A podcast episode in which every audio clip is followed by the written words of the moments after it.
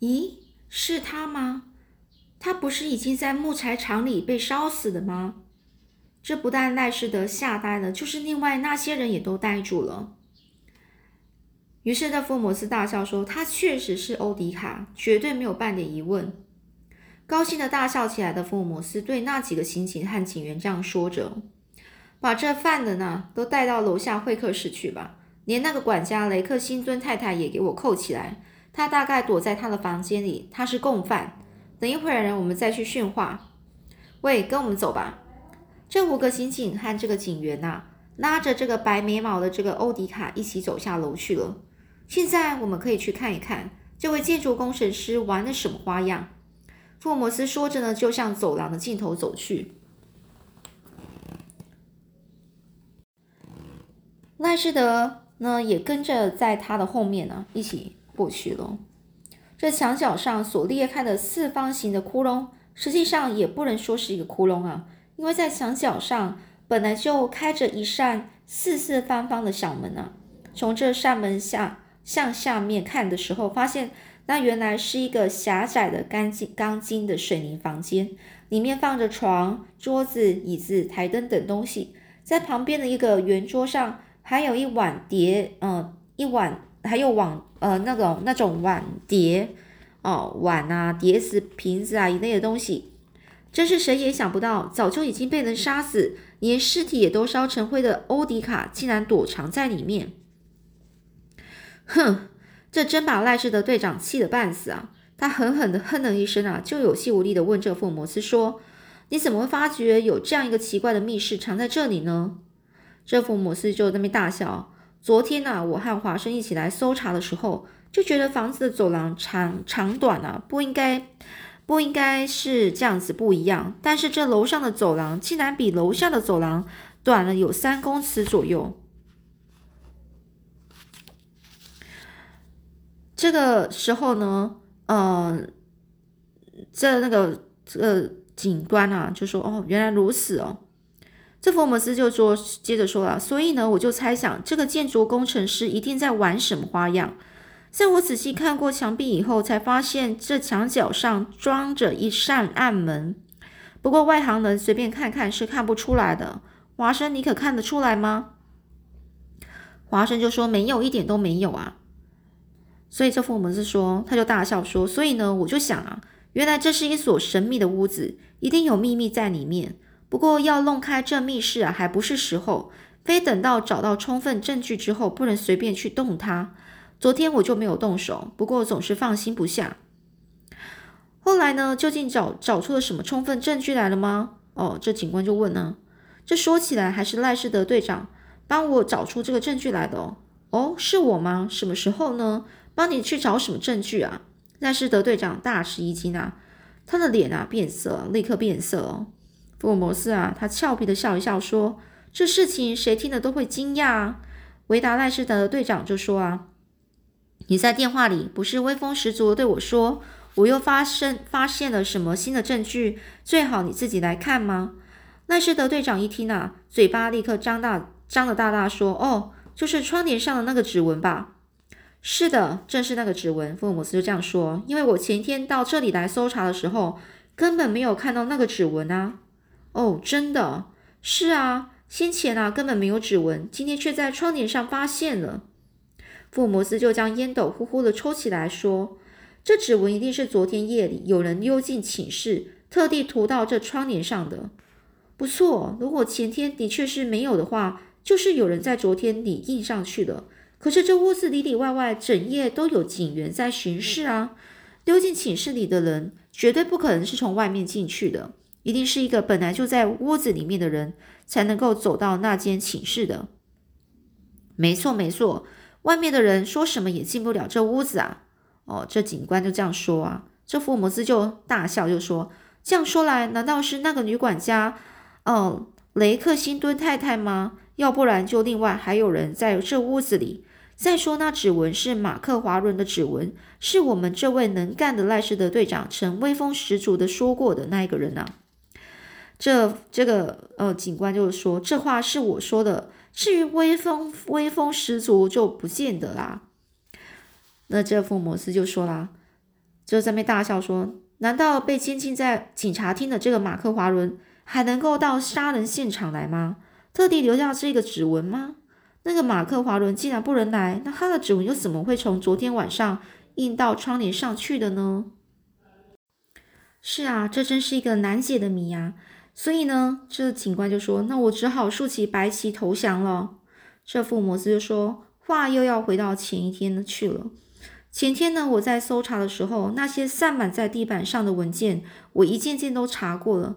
当我看到有一个信封上涂满了厚蜡，上面明显的印了指纹。后来我再看看窗帘上那个指纹时，我就想起这两个指纹根本是完全一样的。”欧迪卡在前天晚上要马克华伦一起到他家里来查阅这些文件的时候，故意把大信封拿给了马克华伦。当时的指纹就留在那个涂的蜡的这个信封上。这个欧迪卡的心眼竟然是坏到这种地步啊！真是谁也想不到，我和我的部下都相信他的尸体早就已经和木材一起烧成灰烬了。华生医生，你说对不对呢？哦，这警官就这样说。这华生说：“对呀，我也和你们想法想法是一样的。”福尔摩斯就说：“可是我却假设这个白眉毛怪物欧迪卡从那个涂了蜡的信封上采取了一个一个指纹，躲到那间密室里。这事情恐怕连女管家也不知道。后来，这个专专门会出坏主意的家伙，昨天晚上啊，小小的溜进了寝室，把指纹印到窗帘上去。果真是这样的话，那他当然还活着。但是要是……”但要是这个指纹是马克华伦到他家里来的那个晚上就印了在印到这个窗帘上的话，我可能就被他蒙骗了。对齐的，对齐的，他现在毒计失败了哦。这个警官就这样说。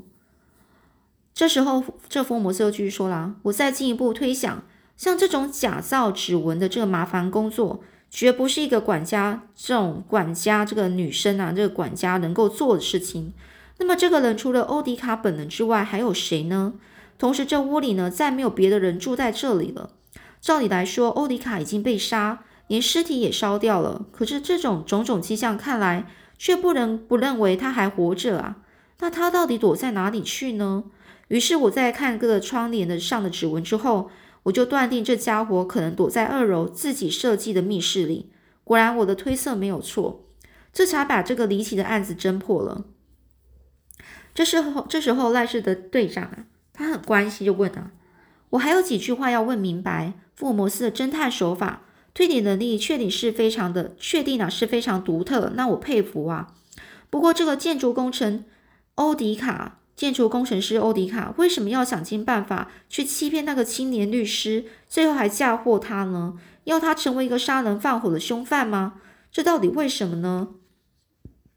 这福摩斯说：“这个建筑工程师和那个青年律师并没有什么了不起的仇恨。不过他年轻的时候曾经与马克华伦的母亲订过婚。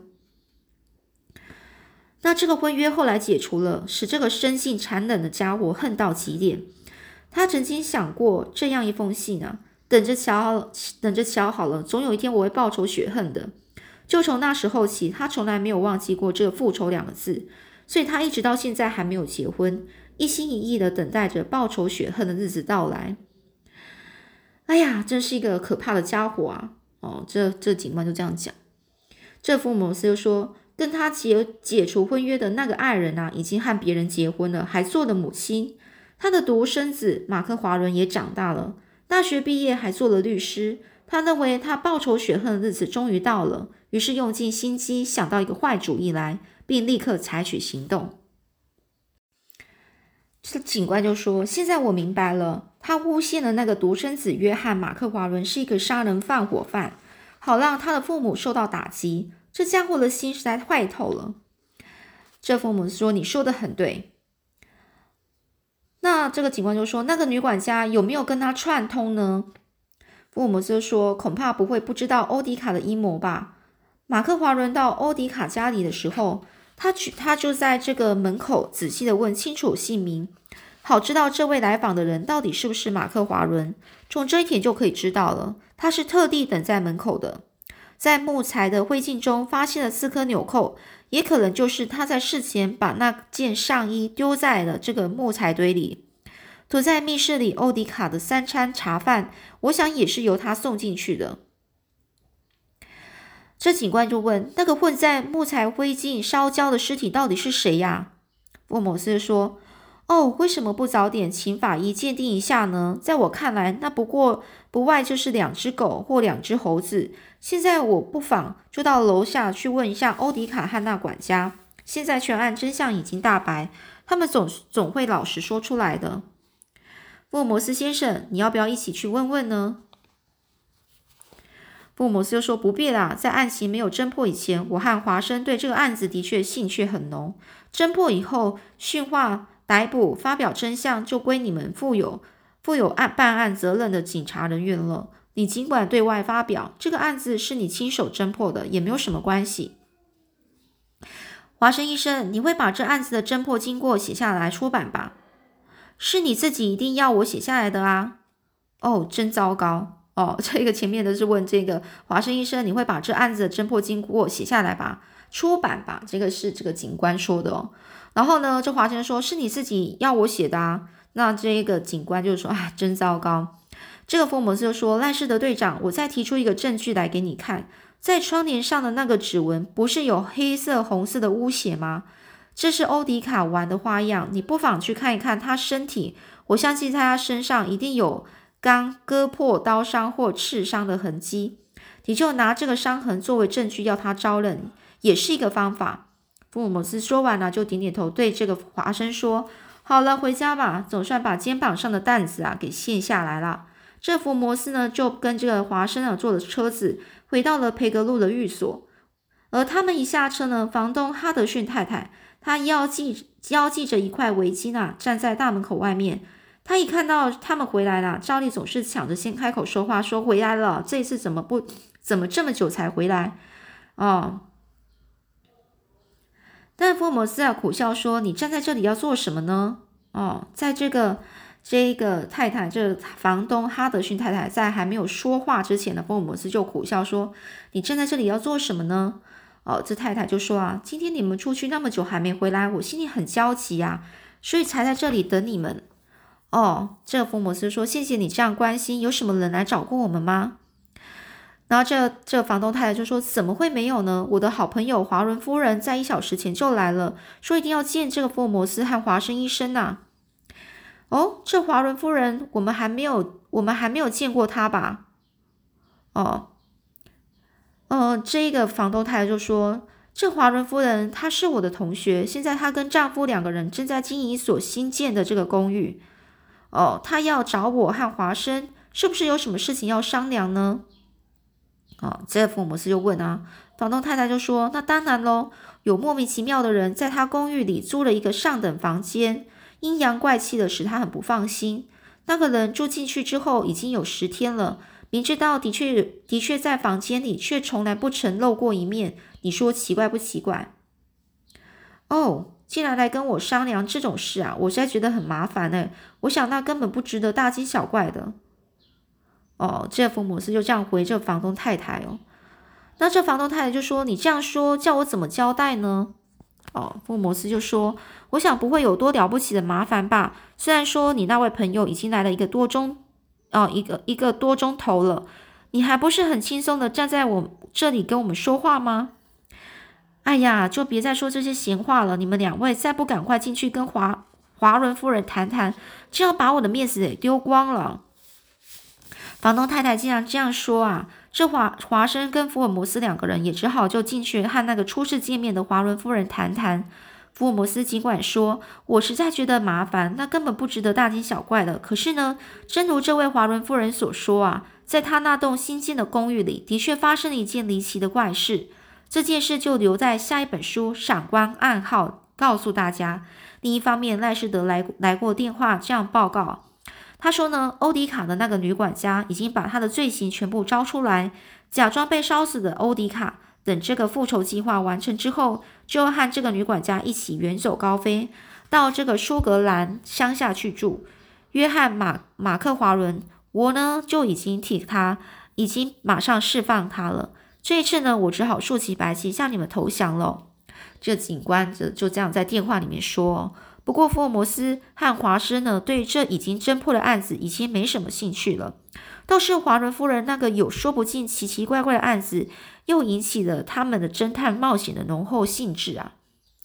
好啦，那今天呢，我们就结束了这一个故事啦。